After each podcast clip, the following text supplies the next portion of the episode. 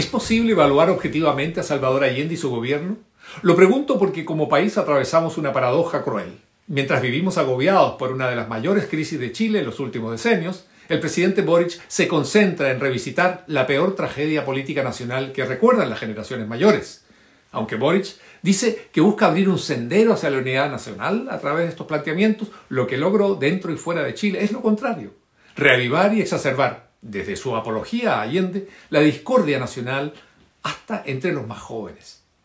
Por eso pregunto, entre la apología de Allende, por un lado, y el rechazo frontal de esta, por otro, ¿podemos definir un criterio mínimamente indesmentible para que los chilenos alcancemos no ya un consenso, sino por lo menos una fugaz mirada compartida sobre el expresidente Salvador Allende? Pienso que existen dos principios con los cuales podrían coincidir posiciones hoy antagónicas, pero lamentablemente ya se hayan bloqueadas. El primer principio, nada justifica violar los derechos humanos. Y el segundo, nada justifica que una minoría recurra a la violencia, a la vía armada o resquicios legales para transformar radicalmente a nuestro país. Para la izquierda, el segundo punto equivale a justificar la violación de derechos humanos. Para la derecha, sin analizar el contexto histórico del 11 de septiembre, es imposible identificar los factores que condujeron al quiebre democrático, enseñar a las nuevas generaciones e impedir su repetición. Para unos aislar la tragedia de su contexto y conmemorar a los fallecidos e indemnizar a las víctimas es lo relevante. Para otros, lo relevante es ubicar la tragedia en el contexto político histórico en que ocurrió. Creo que estas miradas no son excluyentes, sino complementarias. Pero lamentablemente Tampoco hay coincidencia en esto y la interrogante sigue siendo la misma. ¿Es posible analizar objetivamente a Allende y a su gobierno? Nuevamente se dividen, los espíritus. Boris considera que Allende hay que evaluarlo por sus intenciones, sueños y programas. La derecha, por el contrario, que debe evaluarse por su resultado, por el Chile que suscitó y nos legó. Es el eterno retorno del conflicto entre lo ideal y lo real, entre la utopía y la realidad, entre los sueños y la vida cotidiana. Unos privilegian los sueños sociales del político, otros su capacidad para gestionar y concretar algo en el país. Unos las cifras, otros la lírica. ¿Es acaso imposible un criterio común para evaluar a Allende y la unidad popular? Creo que sí existe una posibilidad y es justamente en el terreno en que convergen los sueños del político y la realidad que gestiona. En el ámbito de los modelos inspiradores, y los referentes que Allende abrazó para Chile entonces. Es el ámbito donde, consecuente con su visión marxista, Chile, según Allende, resolvería sus males, su atraso, su desigualdad y su dependencia del imperialismo mediante el socialismo. ¿A través de las armas, como lo pretendían desde el año 67 el Partido Socialista y el MIR? No, a través de la persuasión y elecciones libres. En ese sentido, Allende fue un seguidor del comunista italiano Antonio Gramsci y eso explica la admiración de la izquierda europea por él, el escepticismo de Fidel Castro por otra parte y la escasa ayuda dada a Chile por Moscú. Allende creía en el socialismo para Chile, y eso es cierto. Y para ello usó la vía democrática, también es cierto. Triunfó con el 36% de los votos y se dio a la tarea de construir el socialismo. Y ahí surge una pregunta clave. ¿Qué socialismo deseaba Allende para Chile? Quería el que proponían el marxismo y la Unión Soviética, que era diferente al de China, aunque ambos socialismos veían en la dictadura del proletariado el instrumento para instaurarlo. Sí, Allende empleó la vía democrática para acceder al poder y su objetivo fue establecer un modelo realmente existente ya en el mundo, que en ninguna parte, hay que aclararlo, ha sido ni fue democrático. En sus discursos previos y posteriores a su victoria electoral, Allende destaca las conquistas del socialismo real en la Unión Soviética, en Alemania Oriental, en Bulgaria, en Rumanía, Polonia, Checoslovaquia, Hungría, bueno, hasta en Corea del Norte. Y claro, también, desde luego, en Cuba y en Vietnam. Los admira y a ellos les solicita ayuda desde, su gobierno. Sus referentes son economías estatizadas, con tierras que están también son estatales o están en manos de cooperativas, países de partido único, sin libertad de prensa, ni de expresión, ni tampoco de reunión, ni desplazamiento. Allende admiró a países que en realidad visitó de forma muy fugaz. En discursos y entrevistas suelta hasta frases positivas sobre Corea del Norte. A la URSS, la Unión Soviética, la denomina nuestro hermano mayor y destaca los logros sociales e industriales de Europa del Este.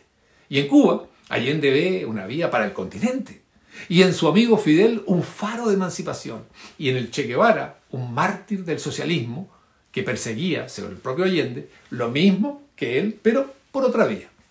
El socialismo realmente existente fue modelo de Allende, fue el modelo de Allende, es lo que ansiaba para Chile, y era tal su fe en él o su credulidad que creía que sus ventajas económicas y sociales convencerían a los chilenos de transitar voluntariamente al socialismo, cosa que no ocurrió en ningún país del mundo.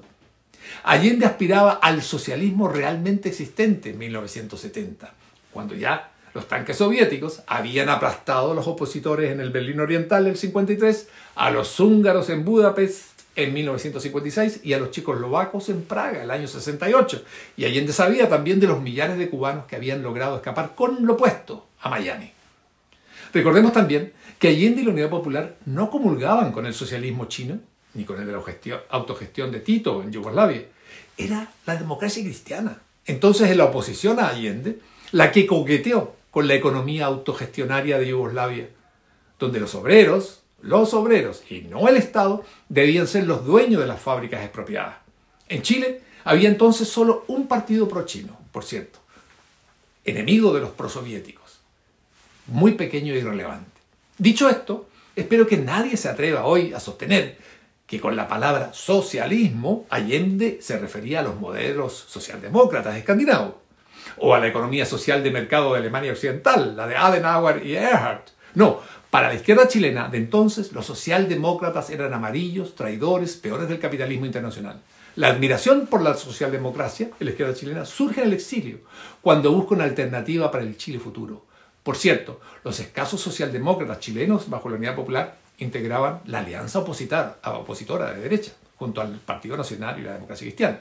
No lo neguemos, el, el, Allende que, el, modelo que tenía Allende en su cabeza era el Chile eh, que, quería entonces, tenía sus aliados en Brezhnev, Honecker, Husak, Ceausescu, Kim Il-jong-un, Gierek, Kadar, Fidel Castro, no en los titovistas yugoslavos, ni en los escandinavos, ni en los alemanes occidentales, ni en la economía social de mercado. El objeto de su admiración eran las denominadas democracias populares. Bueno, de eso no hay duda, hay suficiente documentación al respecto.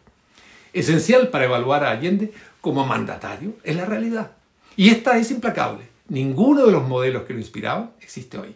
Desaparecieron todos. Hasta China y Vietnam tienen hoy, si bien gobiernos de partido único, economía de mercado. Eso es lo que tienen. Los modelos socialistas que admiraba Allende existen hoy solo en los libros de historia y los museos salvo Corea del Norte, que es en sí misma un museo. Y perdón, también Cuba, la dictadura de los dos hermanos que lleva ya la friolera de 64 años, sin elecciones libres, ni pluralismo, ni prosperidad económica, donde hace una semana, ante la falta de alimentos, uno de sus vicepresidentes llamó en la Asamblea Nacional a los cubanos a construir estanques familiares en sus casas para criar peces y tener alimento. No hay peces en una isla situada en el Caribe. Pero tampoco hay café, banano, mangos, azúcar, ni habanos en una isla donde todo eso crece solo. En el Caribe crece eso solo, a menos que el socialismo desde luego lo impida. El castrismo subsiste, pero una familia que se mantiene en el poder desde hace 64 años complica a cualquiera como aliado.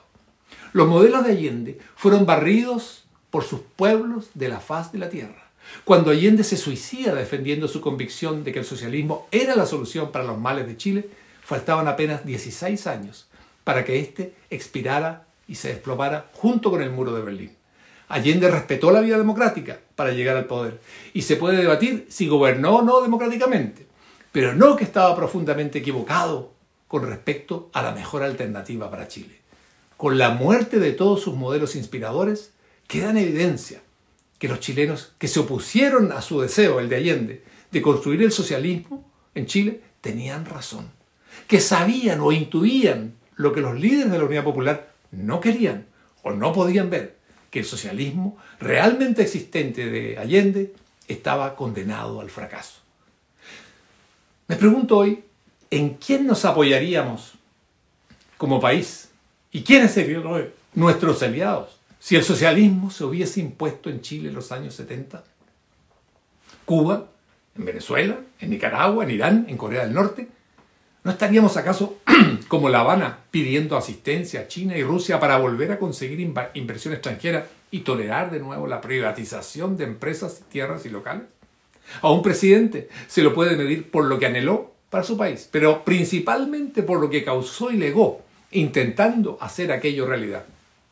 Hay que respetar y guardar silencio ante la decisión de Allende de sacrificar lo más preciado que se tiene al comprobar la tragedia a la que había conducido a su propia patria. Pero no idealicemos lo que quería para Chile, porque ninguno de los sistemas que admiraba, celebraba o bien lo inspiraban existe desde hace ya 34 años. Para quienes vivieron el socialismo, aquello fue una pesadilla. Para los chilenos que avanzábamos hacia ello, una quimera no concretada. Cuando menos, podemos decir que el presidente Allende estaba extremadamente equivocado. El libero, la realidad como no la habías visto. Haz que estos contenidos lleguen más lejos haciéndote miembro de la red Libero.